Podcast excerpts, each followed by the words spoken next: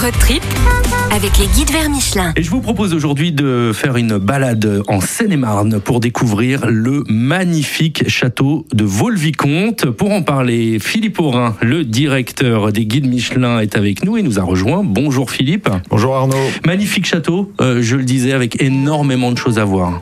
Oui, à proximité de Melun, il est isolé en pleine campagne et très spectaculaire, comme l'avait voulu le surintendant des finances Nicolas Fouquet. Il a été édifié et décoré par les trois plus grands artistes du XVIIe siècle, Louis Levaux, Charles Lebrun et André Lenôtre pour les jardins. Et ce château est un chef-d'œuvre tant pour son architecture que pour son mobilier et bien sûr ses jardins. Alors ces jardins ont été reconstitués euh, par un industriel, monsieur Sommier, au début du XXe siècle et offrent plusieurs effets, en particulier euh, la surprise des miroirs d'eau du Grand Canal euh, qui sont invisibles depuis le château.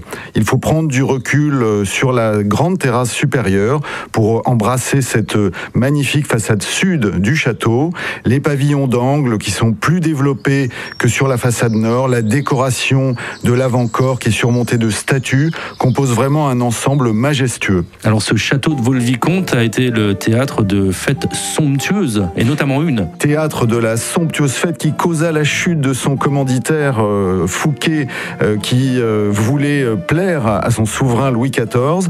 Vaux fut euh, quand même épargné à la Révolution et protégé par euh, les propriétaires successifs et désormais la, la famille de Vauguet, qui aujourd'hui encore le font vivre, notamment lors d'événements festifs.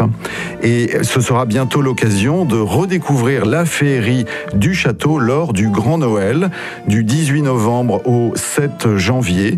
Vaux-le-Vicomte célébrera la fête et le divertissement au XVIIe siècle et mettra à l'honneur l'art de vivre à la française au travers de mises en scène raffinées et somptueuses.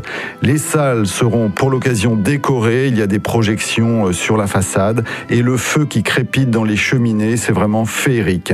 Cela fait quelques années que ces animations euh, existent et elles connaissent toujours autant de succès et valent le détour. Trois étoiles dans le guide vers Michelin Île-de-France. Merci beaucoup Philippe, à la semaine prochaine. Merci Arnaud.